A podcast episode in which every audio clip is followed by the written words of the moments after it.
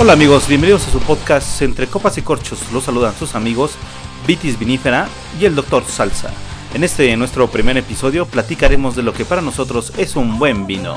Tendremos una entrevista con Hugo da Costa sobre la tienda de vinos mexicanos La Contra, que recientemente abrió sus puertas en la región de Santa Fe de la Ciudad de México. Y además, Vinífera nos recomendará algún buen vinito para compartir y disfrutar. Así que amigos, les invitamos que se queden con nosotros en esto que es Entre Copas y Corchos.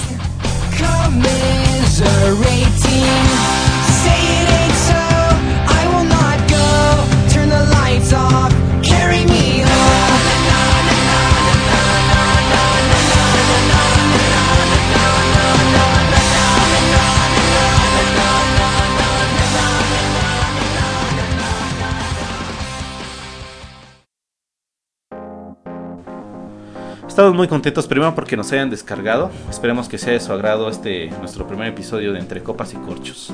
Ahora que arrancamos, creemos prudente comentarles un poquito de dónde nació este proyecto. Este proyecto se desprende de blog de vinos Vinus Tripudium, eh, en el que tratamos de compartir experiencias con el vino eh, de una forma informal, eh, de una manera este, muy casual que compartimos notas de cata, este, opiniones de enólogos, entrevistas, ¿no?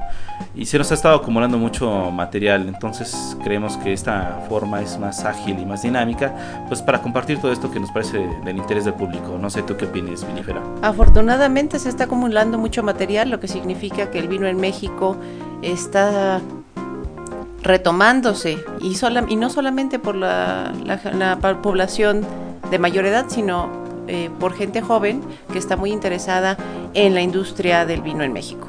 Desde luego. Y bueno, no pretendemos que este podcast sea este, un curso de introducción al vino. Creemos que ya hay podcasts muy buenos como el del amigo Juan Rotres, eh, Vino para principiantes, que llevan al consumidor o al interesado al mundo del vino de la mano poco a poco en todo lo que está alrededor de este fascinante mundo.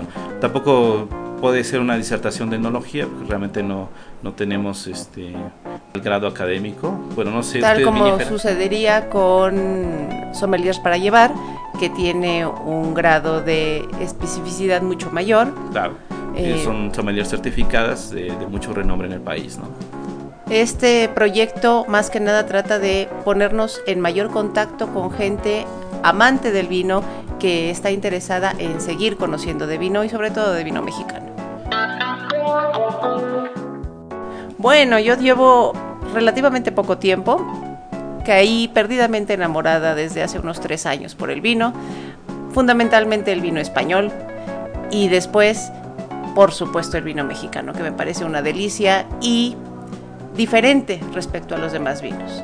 Y la propuesta joven que tiene el vino mexicano me parece que es mucho más atractiva para, para cierta población. Pues eh, yo, eh, vinífera, no soy experto ni sommelier, simplemente soy un entusiasta del vino que consumo vinos desde algunos años y pues sigo aprendiendo mucho de los cursos y catas que, que se dan y que afortunadamente pues hay más y más en la ciudad. ¿no? Este, como muchos en el país comencé a, a, conocer de vinos a través de los caldos de Sudamérica y este, poco, fui, poco a poco fui conociendo vinos de otras regiones del mundo y cuando definitivamente me enamoré del vino mexicano fue cuando tuve oportunidad de visitar Ensenada y pues de constatar la pasión que, que todos estos empresarios le imprimen a, sus proyectos, ¿no? cada uno con, con, su visión y con sus diferentes grados de experiencia, pero realmente es una, es una cosa increíble. Hay amores que se vuelven resistentes a los daños, como el vino que mejora con los años así crece lo que siento yo por ti. Hay amores que se esperan al invierno y florecen, y en las noches del otoño reverdece, tal como el amor que siento yo por ti.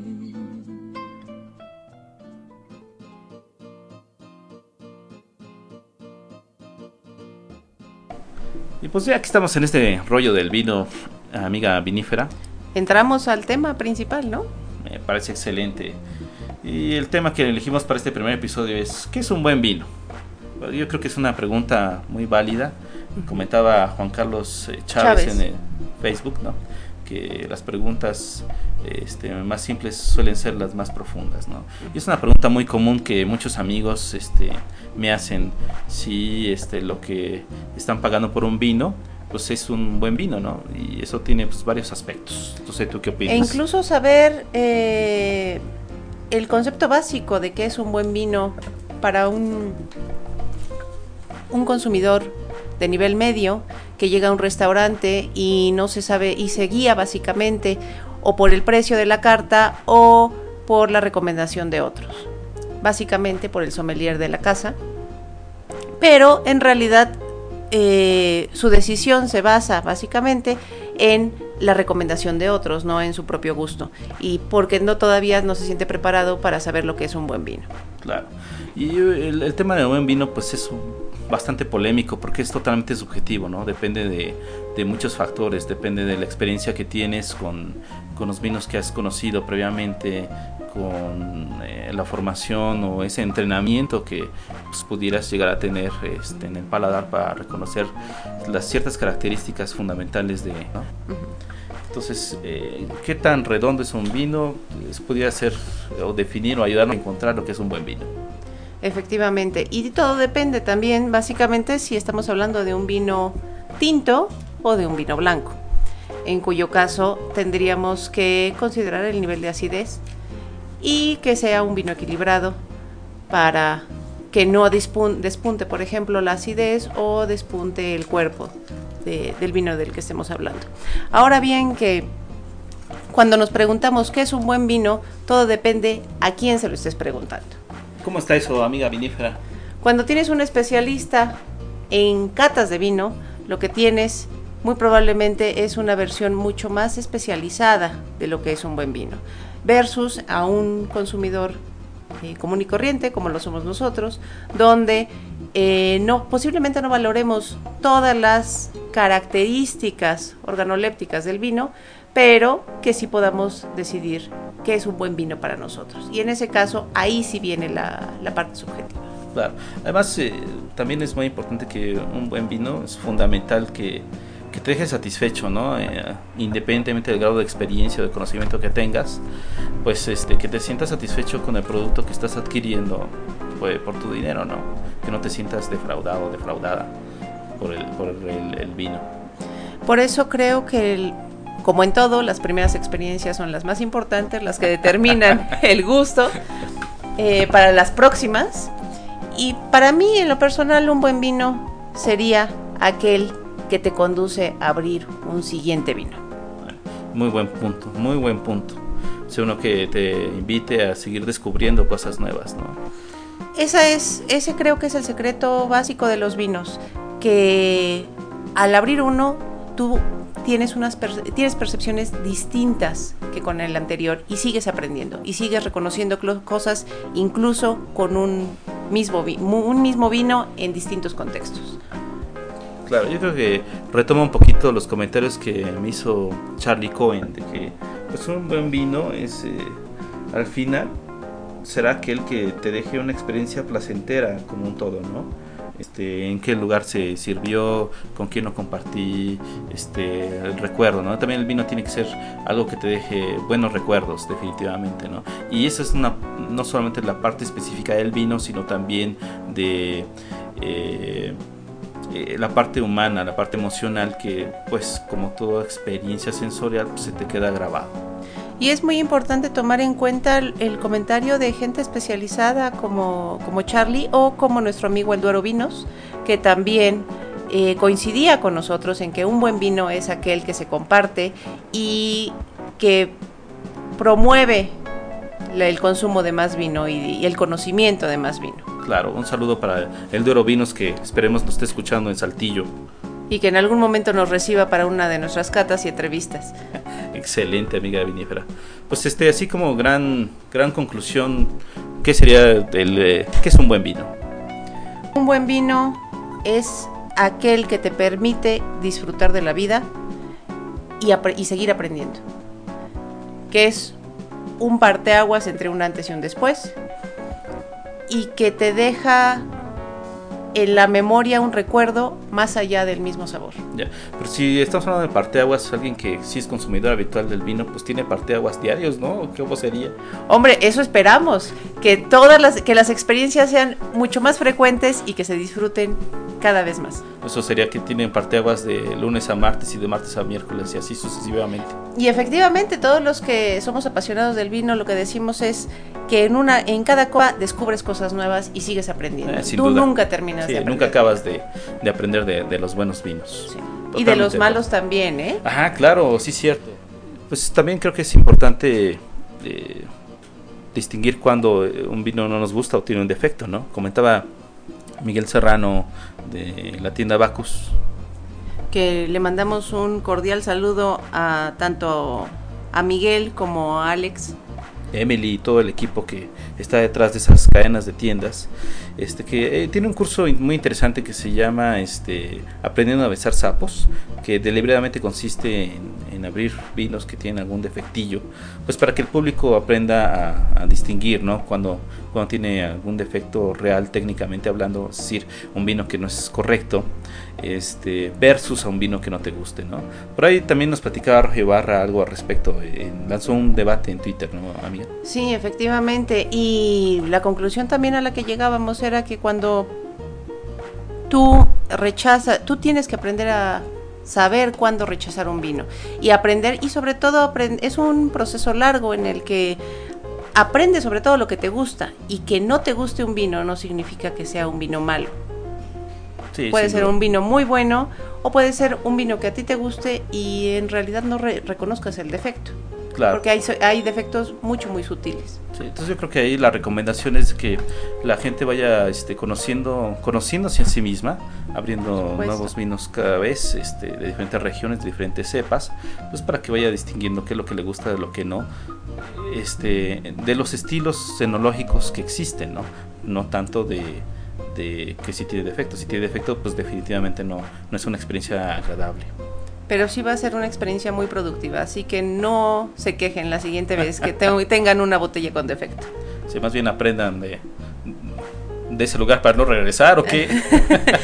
También era lo que decíamos eh, respecto a los defectos, que no solamente tenemos el derecho, sino también la obligación de compartir ese defecto, tanto con el sommelier que nos esté atendiendo, o si tenemos posibilidades de compartirlo incluso con la misma bodega, para identificar en qué momento eh, se maltrató ese vino.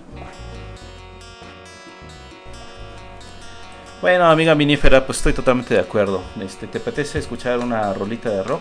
Por supuesto, a ver qué tal va con el vino. un maridaje de vino y música, ¿no? Pues vamos a escuchar este, un track de un álbum que se llama Pond Light Fiasco, de un grupo inglés que se llama Hey Fervescent. Esta rolita la encontramos navegando en el sitio yamendo.com. Es un sitio que nos permite descargar música gratis, pero de forma legal. So you say the sweetness makes the lover? And then you told her she reminds you of your mother.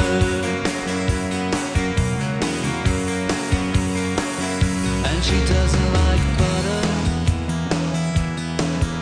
So why'd you slime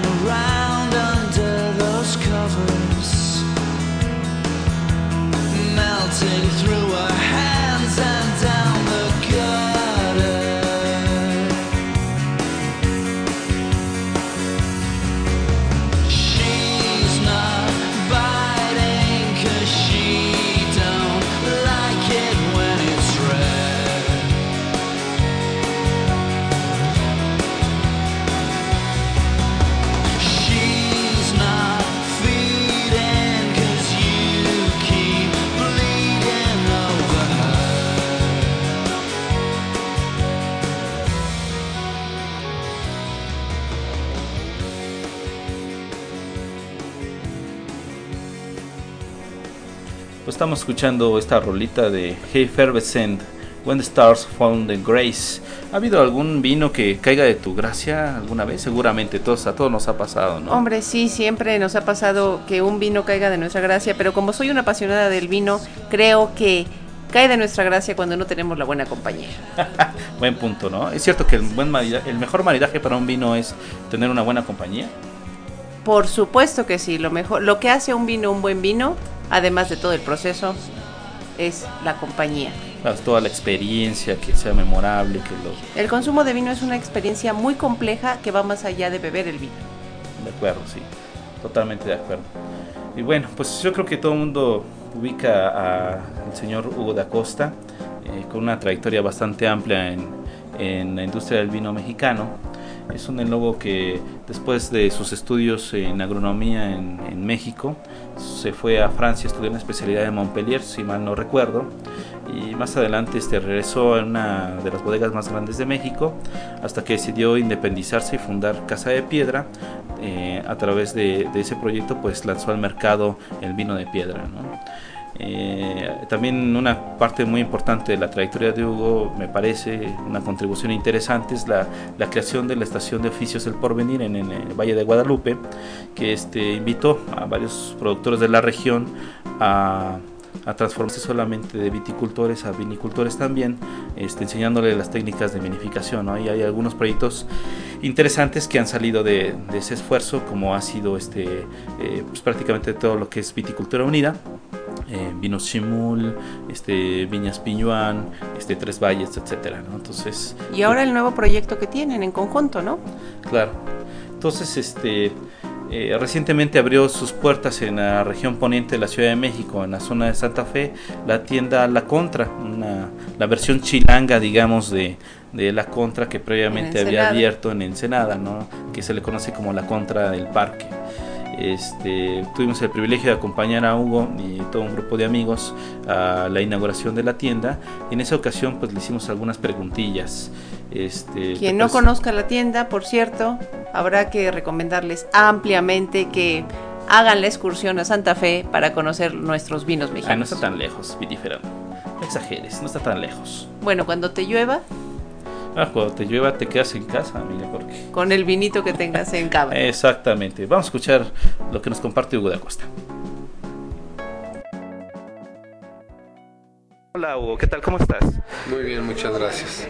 Eh, finalmente vemos que este concepto que nació en Ensenada encuentra un espacio en la Ciudad de México. ¿Cómo surge esta idea? Cuéntanos. Bueno, yo creo que va, va, madurando el tema de lo que hacemos y va madurando nuestras ganas de traer, acercar lo más posible lo que hacen los productores a cada uno de los consumidores. Y aquí, bueno, la Ciudad de México es uno de nuestros grandes consumidores, entonces lo que nos gustaría es en lo posible acercar cada una de las actividades de los productores al consumidor directo y ese es el tema de la contra. ¿no?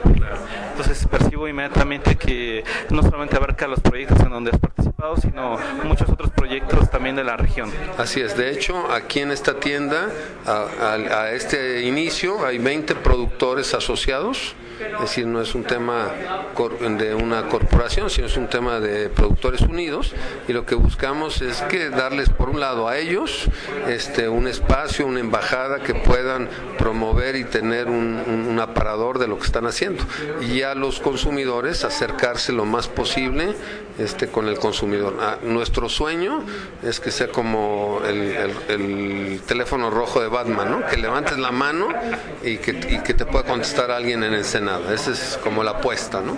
Ah, increíble. ¿Qué distinguiría la Contra Vinos del resto de tiendas que actualmente existen en la ciudad? Primero, este, el primer punto, bueno, es que son los productores los que están asociados y los productores queremos hacer un esfuerzo para traer lo más directo posible lo que hacemos, es decir, no nomás es, es el, el, precio y el producto, sino nuestro quehacer.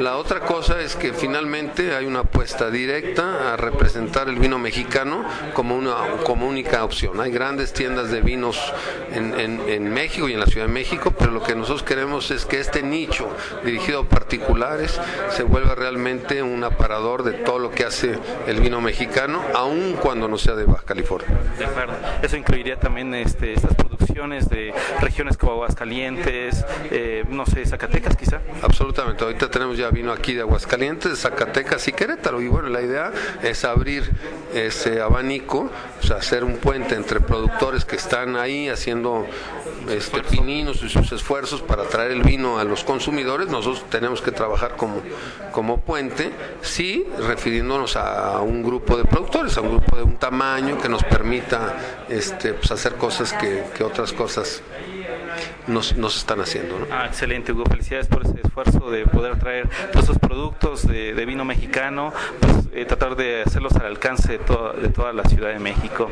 Eh, vemos que el, el, concepto de la contra en Ensenada es un poco más completo, que incluye este, la oferta de gastronomía con una cocina. Eh, platícanos un poquito de cómo, cómo funciona allá. Sí, bueno, en, en Ensenada, en la, en la contra, este, pues tiene un concepto completo, integral, que tiene que ver con productos de origen, que tiene que ver con el vino, que tiene que ver con la cocina, este, porque de ahí nace el concepto, ¿no? Lo que estamos buscando en cada sitio es adecuarnos a, también a situaciones, ¿no? La Ciudad de México tiene una dinámica diferente, nosotros queremos una tienda que tenga sobre todo los metros cuadrados a través del piso de, los vinos y no distracciones en, en, restauración que a lo mejor no lo sabemos hacer, ¿no? A lo mejor allá en Ensenada, pues estamos allá, lo podemos cubrir de diferente manera y aquí generas una sinergia, ¿no? Por ejemplo, en este mismo edificio hay varios restaurantes y, no, y creo que se puede hacer una cosa que normalmente no se hace. Si estos edificios hoy este, copian el concepto neoyorquino de, de usos mixtos, ¿no? Como es tener habitación, como es tener comercio, como es tener oficina, pues también podemos tener usos mixtos comerciales, ¿no? Yo tengo una tienda de vinos y el restaurante pone la comida y podemos tejer como más armónicamente entre todos, ¿no? Yo creo que no nos tenemos que comer el pastel, sino más bien tratar de hacer sinergias y, y grupos, ¿no? Claro, y un concepto que haga más sentido, como dices, a la dinámica pues, de cada de cada lugar. Sitio, ¿no? Porque bueno, son lugares de piso caro, ¿no? Entonces, ¿para qué distraer el piso caro, el que a lo mejor te va a repercutir en los precios? Mejor hacer una tienda que tiene 90 metros cuadrados, que tiene 150 etiquetas y que va a llegar a 250 en los próximos tres meses y entonces la gente tiene un metro cuadrado a lo mejor el mejor lugar para encontrar ese tipo de vinos. La comida pues seguramente varios de nuestros vecinos lo hacen mejor y bueno donde tengas un espacio quizás de provincia, de valle, de esto, pues te puedes atrever un poco más, ¿no? Claro. Este, estamos viendo un aumento por el aprecio a los vinos mexicanos, como que hay ya un reconocimiento de su calidad en diferentes proyectos, cada uno de ellos con su propia visión. ¿Tú a qué le atribuirías ese éxito en, en estos vinos mexicanos? Pues yo creo que es un trabajo de muchos años, de mucha gente, ¿no? Que ahorita se puede resolver en que estamos de moda, pero la realidad es que es el trabajo de muchos productores, inclusive los que nos tocó esta época de los fines de los 80, también los anteriores, ¿no? O sea, van, van generando una nueva posibilidad y, y yo creo que hoy el vino mexicano es una opción, hay una gran oferta. Este, ¿quién, lo, ¿Quién lo empezó? Pues sería, realmente el que lo empezó fue la llegada de los españoles, o sea, lo, que, que efectivamente somos el, el México moderno y el, y el vino del Nuevo Mundo, pues es producto de una circunstancia, pero es un trabajo de todos en el tiempo, ¿no? O sea, olvidar a alguien y querer darle peso más a uno que a otro sería olvidar que, que todo lo que somos nosotros es producto de, de una historia, de un trabajo, ¿no? Hay una mezcla también de, de orígenes y de mestizaje y ese tipo de, de, cosas que son muy particular en nuestro país. Este, más o menos como cuántas etiquetas encontraríamos en la tienda más adelante. Al día de hoy hay 150 y yo considero que antes de tres meses debemos de tener 250 etiquetas mexicanas. ¿no? Cubriendo prácticamente todas las regiones vitivinícolas de, del país. Así es, de regiones tendremos toda la representación, no vamos a tener todos los productos porque bueno, hay, hay diferentes conceptos. Por ejemplo, también este, hay empresas que son mucho más sólidas para atacar lo que llaman grandes superficies y otro y, nosotros este pues no, no, no, queremos cubrir nichos que no estén cubiertos no, no generar una competencia innecesaria ¿no?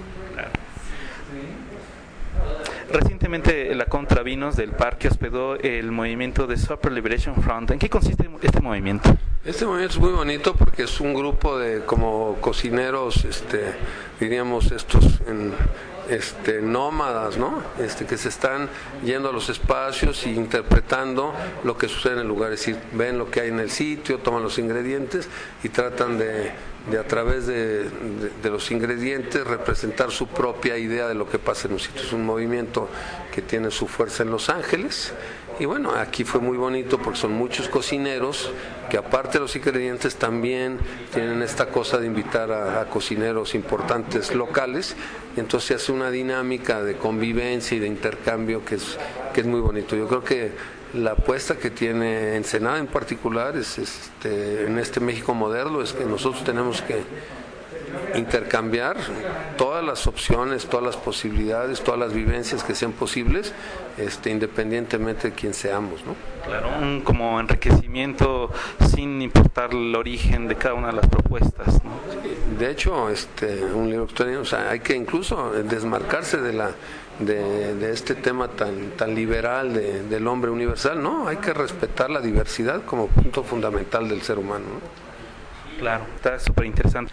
Eh, vemos que en la contra del parque hay eh, degustaciones, hay catas. Ese, ese modelo de, de traer el vino, nuevas propuestas de vino al, consumidor, ¿se repetirá acá en, la Ciudad de México? Sí, en la medida de lo posible esa es la idea, es decir, al momento que es la embajada de, de los productores, este, yo espero que los productores tengan posibilidad y ánimo para repetir esas cosas, es decir, que, que esté pasando degustaciones, que esté pasando incluso productos que sean exclusivos de, la tienda y que realmente cada productor venga y tenga pues como su cuarto para enseñarle, o su comedor para enseñarle a la gente. Eh, hay una cosa que, que no hay que olvidar y que a lo mejor no tendrá la dinámica tan intensa que tiene Ensenada, pues es que nosotros vivimos allá y estamos a una distancia importante, pero siendo tantos productores yo creo que debemos de, de mantener un nivel de, de atención y de, y de propuesta. eh, bastante interesante para que el consumidor pues esté interesado, o sea, la responsabilidad es de nosotros para que la gente diga, oye, sí está pasando cosas ahí, ¿no? Claro, que se vea que hay movimiento y propuestas nuevas continuamente, que no es un concepto que se una estanca. tienda, pues es, es, es, es un aparador. Nosotros en la filosofía dice es un aparador, es una embajada, es un espacio donde queremos acercar al productor con el consumidor. Ese es el concepto. No es una tienda, es, es esta posibilidad de probar vinos, hacer presentaciones, conocer y que a medida que vaya pasando seguramente la gente, pues este, ojalá y lo, lo aprecie y, lo, y, lo, y, le, saque provecho, ¿no? Claro, sin duda, no, no creo que eh, haya algún obstáculo en ese sentido. Vemos que hay muchos chavos que están como que interesados en ese tema del vino, que están este, conociendo quizá por primera vez. Eh, ¿Qué, qué le recomendarías como primeros acercamientos? Pues mira, lo- este, que se suelten, este, que el vino es una cuestión más, más sencilla de lo que uno cree, este, que experimenten y que vayan haciendo su propio criterio. Y bueno, el propio criterio es lo que uno decide, más el grupo de amigos en donde uno se mueve, más a través del interés, pues te vas acercando a otro tipo de gente que te puede guiar o más o menos en función de qué tan interesados estés en profundizar en el tema. Pero la primera cosa es que se suelten y que realmente el vino mexicano sí es una opción para soltarse, ¿no? Claro. ¿Tú dirías que el vino mexicano es- está en su mejor momento o vendrán cosas mucho mejores más adelante? Pues no está en su mejor momento, pero está en su, en su momento más dinámico, es donde están pasando más cosas, más movimiento, más propuestas. El- el- el- viene la otra época donde se van a consolidar y depurar y profundizar muchas cosas. Pero yo lo he dicho muchas veces, la, dinámica del vino mexicano no la tiene ningún país en el mundo, a pesar que somos un mercado pequeño, pero tanta gente, tantos productores, tantas maneras de hacer vino, es una dinámica increíble que para el consumidor es muy atractivo. Es decir, un país relativamente pequeño en propuesta, pues tiene, por ejemplo, en esta tienda 150 etiquetas sin ningún problema, este, cosa que no es tan común. Va, va a pasar que necesitamos nuevas cosas, más profundidad, más llegar al fondo de las cosas, pero eso te lo da el tiempo, decir, y seguramente ya no nos va a tocar a nosotros, le va a tocar a otra generación, a nosotros nos tocó generar este dinamismo y nos toca entregar buenas cuentas a la nueva generación para que ellos profundicen y, y generen cosas mucho más novedosas y, y mucho más sólidas, porque el- esto se hace con el tiempo. Claro. Es como un buen vino, se tiene o como una buena viña, tiene que tarda mucho tiempo. todos los procesos. No, a nosotros nos tocó a lo mejor esta parte juvenil, muy emprendedora, muy muy vivace, ¿no? Pero pues este viene la otra, ¿no? Viene a tener y eso yo creo que también es muy bonito. La gente no a lo mejor no no no relaciona que de las 40, 45 vinícolas formales que existen en Baja California, hay al menos 35 que son de primera generación. Entonces está el primer personaje ahí haciéndolo bien o haciéndolo mal, pero con el corazón de empezar, ¿no? Claro, vemos mucha pasión en cada uno de los proyectos de viticultura en, en todo el país, pues yo creo que uno de los ingredientes particulares es la pasión que, la pasión. que le imprimen a, a- a su esfuerzo. Y que esa pasión puede ser incluso hasta un mal este consejero porque uno pierde la objetividad, pero también pues este lo que tú estás no quieres tener objetividad, quieres este tener pasión, ¿no? Habrá otros tiempos para objetividad, ¿no? Sin duda. Pues eh, eh, muchas gracias, Hugo. Este, algo más que desees agregar este, para invitar a la gente que conozca esta amplísima variedad de vino mexicano. Pues nada, pues que vengan, que, que, que consuman, que conozcan, que pregunten, que cuestionen, que nos regañen, que nos retroalimenten y ojalá y de aquí salga un proyecto mucho más profundo para, para acercar cada vez lo que hace un productor en cualquier parte de, de México a un consumidor en cualquier parte de México. ¿no? Pues te auguramos mucho éxito, Hugo, y pues muchas gracias por estos minutos para platicar con nosotros. Gracias, hasta luego. Al contrario, mucho gusto.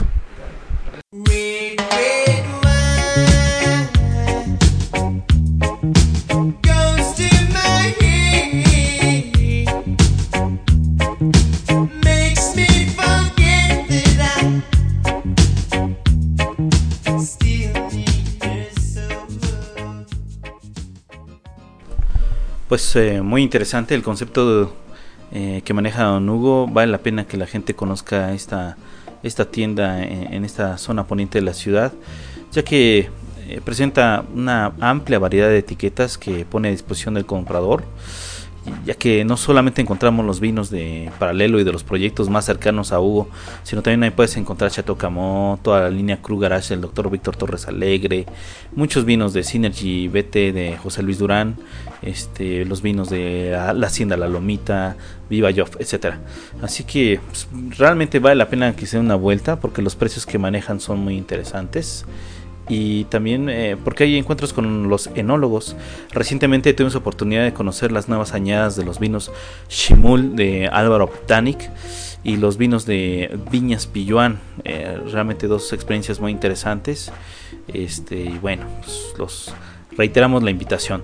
La Contra Vino se ubica en Juan Salvador Agras, número 97, en el edificio Paragón.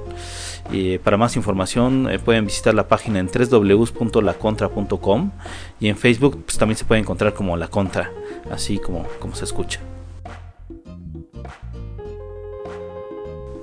Entonces, eh, amiga vinífera, el día de hoy estamos de fiesta porque vamos a abrir nuestra primera botella de, de vino para la nota de cata de este episodio y así estrenar este proyecto de- del podcast. ¿Qué opinas? Que esperemos no sea la última de y que sea la primera de muchas que vamos a, a estar abriendo y compartiendo con los amigos del podcast. Y esta tiene algo especial, que está asociada con la primera entrevista que vamos a hacer. Perfectísimo, vinífera. Pues que bueno, vamos a encomendarnos ahora sí que al dios Dionisio que ¿Sí? nos cuide el hígado, man. A este ritmo, A este ritmo no sé si vamos a llegar a un segundo episodio. Listo, vinífera, pues a ver, salud. salud. Primero las damas, como dicen los cánones. Y ahora sí, veamos qué tal. Pues a ver, amiga vinífera, déjame hacer lo propio.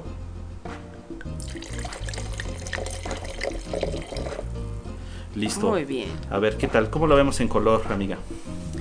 En color. Primero que decir que se trata de un vino eh,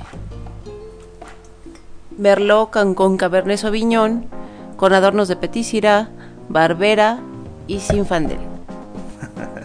La, el vino que hemos elegido para este primer episodio del podcast es un Arenal BA2 2007. eh, un ensamble de la bodega paralelo de Hugo da Costa. ¿Cómo lo ves en color, este, amiga Vitis? Brillante, Ajá. Con ribete rosado, persist, eh, capa media alta, sí, eso habla de la juventud del vino. por supuesto filtrado, Atractivo a la vista, ¿no? A primera nariz, ¿qué tal? frutos rojos, se nota el alcohol, un po pero solamente despunta un poco, frutos rojos maduros, ciruela, Frutas eh, rojas eh, maduras, ¿no? Muy, muy maduras. sí, sin llegar a compota, Y es una buena intensidad aromática. Este, de inmediato cuando lo servimos, percibimos ya los, eh, el buque de aromas que tiene este vino. floral, Cuero le encuentro por ahí. Se antoja, se antoja probarlo. Y ya estoy salivando. sí, básicamente a primera nariz es lo que se percibe. Ok, pasemos a la segunda, a ver qué tal. Quitemos la copa. Veamos qué nos muestra ahora el vino en esta siguiente fase. Se intensifican los eh, aromas a fruta. eh, se nota un poquito eh, la barrica. No estoy seguro que tenga barrica. Yo sí percibo un poquito Algo de especies. algo animal, posiblemente almizcle. Y sí debe de tener por lo menos unos 12 meses de barrica. Ok, pues pasemos al paladar a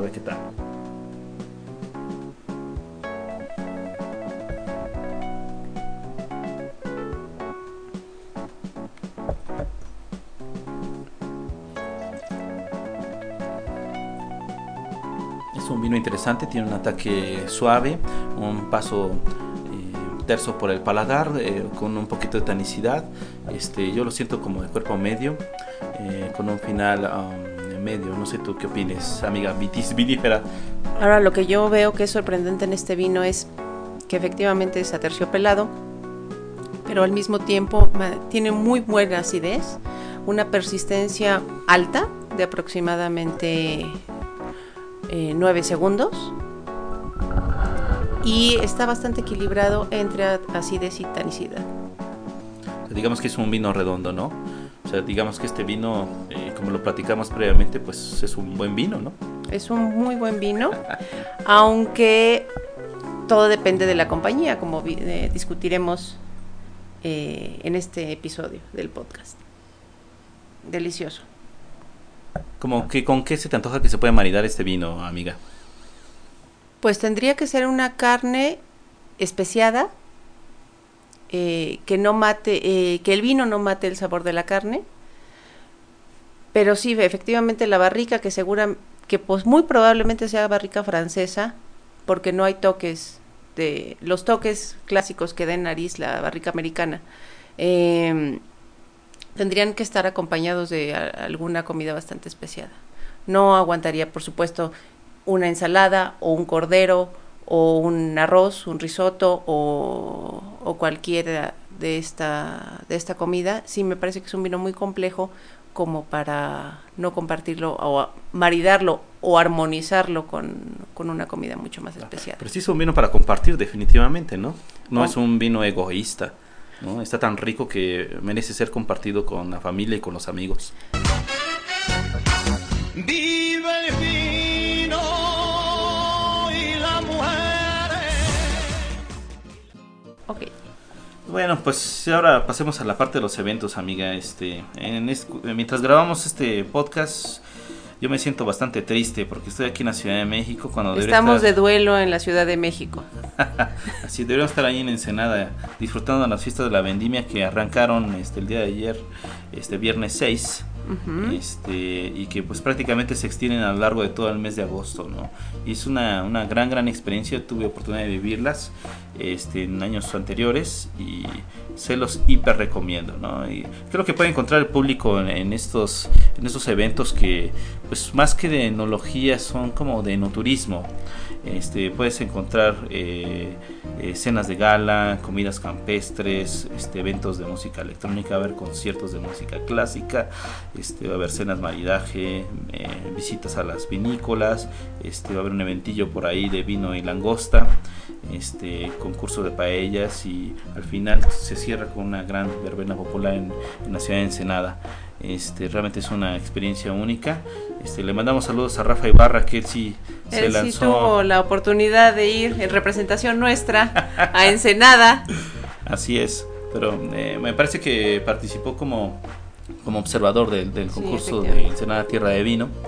Este, y bueno, pues si se animan, que yo los este, eh, invito a que visiten esta hermosa zona de, del país. Este, tiene más información en fiestasdelavendimia.com. ¿no? Sí, y además es una excelente oportunidad para conocer las bodegas y el proceso eh, de Claro. elaboración de, de lo que llega a nuestras mesas. Sí, y conocer el terruño para que vean que este es medio árido, es medio árido, pero muy bonito. ¿no? ¿Qué tenemos con los amigos de Bacchus, amiga? Hombre, los amigos de Bacus, como siempre, tienen una oferta amplia en, en sus tres sucursales, Satélite, Polanco y del Valle. Eh, generalmente la oferta de Bacus comienza los miércoles en, en las tres distintas sucursales, pero ahora lo que tenemos interesante y gracias a los ruegos de varios de los amigos que te, eh, de Bacus, lo que tenemos es una, taca- una cata de tocayi, ataque? un ataque Un ataque de Tokai. una cata de Tocayi eh, en Bacus del Valle el viernes 13 a las 8 y media de la noche. Reserven con antelación, por favor. Este, pues más información sobre los horarios y los cursos que maneja Bacus, este, lo encuentran en su sitio en internet, bacus-mediomexico.blogspot.com, ¿no? Y pues bueno, ya se acerca la realización del Expo del Gourmet 2010, este evento que se llevará a cabo en el Centro Banamex del 27 al 29 de agosto y este que ¿Tiene está auspiciado por el, eh, perdón, Vinifera. Que tiene la participación de chefs reconocidos en todo el país. Claro, sí, ahí, este, bueno, son chefs que aparecen en su promoción regular, ¿no? De, del programa de este, eh, de esta cadena, el, el gourmet.com, como es Paulina Bascal, Miquel Alonso, Juan Ramón Castillo, Paulino Cruz, Alfonso Cadena y Enrique Alvera, ¿no? Esta muestra en su sitio de internet eh, comenta que tendrá 200 ex- expositores entre stands, cursos, conferencias y degustaciones para los visitantes, ¿no? En particular mencionan que va a haber un salón de catas y eh, a mí me comentó Manuel Pérez de Iberomex Wines que va a haber un, eh, un buen stand de, de vinos españoles eh, para que el público lo- los conozca, ¿no? Si quieren más información sobre este evento pueden visitar www.expodelgourmet.com.mx bueno, y finalmente, pues si quieren más información, los invitamos a que visiten nuestras páginas eventosdevinos.blogspot.com o en Facebook, eh, busquen por ahí eh, mi agenda de eventos chidos en el que tratamos de, informarlos oportunamente de todos los eventos y cursos este, de, de catas que puede haber. Olvidamos mencionar que para el tema de las fiestas de la vendimia también pueden visitar vinoclub.com.mx que tiene pues, todo el calendario, son muchísimos eventos, ¿no? Eh, los que se van a llevar a cabo. Pues algo más, amiga Minífera, para este primer episodio del podcast. Pues nada más que sigan disfrutando de los vinos mexicanos. Eh, en particular, en esta ocasión, Hugo da Costa, que fue nuestro padrino eh, del primer episodio. Y pues los esperamos para la siguiente ocasión. Salud. Salud, Salud. amigo. Bueno amigos, pues esto es todo por el primer episodio de, de su podcast entre copas y corchos. Esperamos que les haya gustado y que nos descarguen más adelante. Les dejamos una cuenta de correo electrónico para que nos hagan llegar sus comentarios, dudas o reclamos. También felicitaciones, se. Ojalá tengamos uno o dos. es el correo es copasycorchos@gmail.com. También nos pueden encontrar en Facebook en eh, Copas y Corchos. Y eh, les recordamos que pueden descargar este podcast en www.copasycorchos.com. Los invitamos también que nos sigan en Twitter, eh, a la amiga Vinífera, su Twitter es V vinífera. y su amigo eh, el Doctor Salsa es DR Salsa MX. Pues nos vemos hasta pronto y salud. Salud.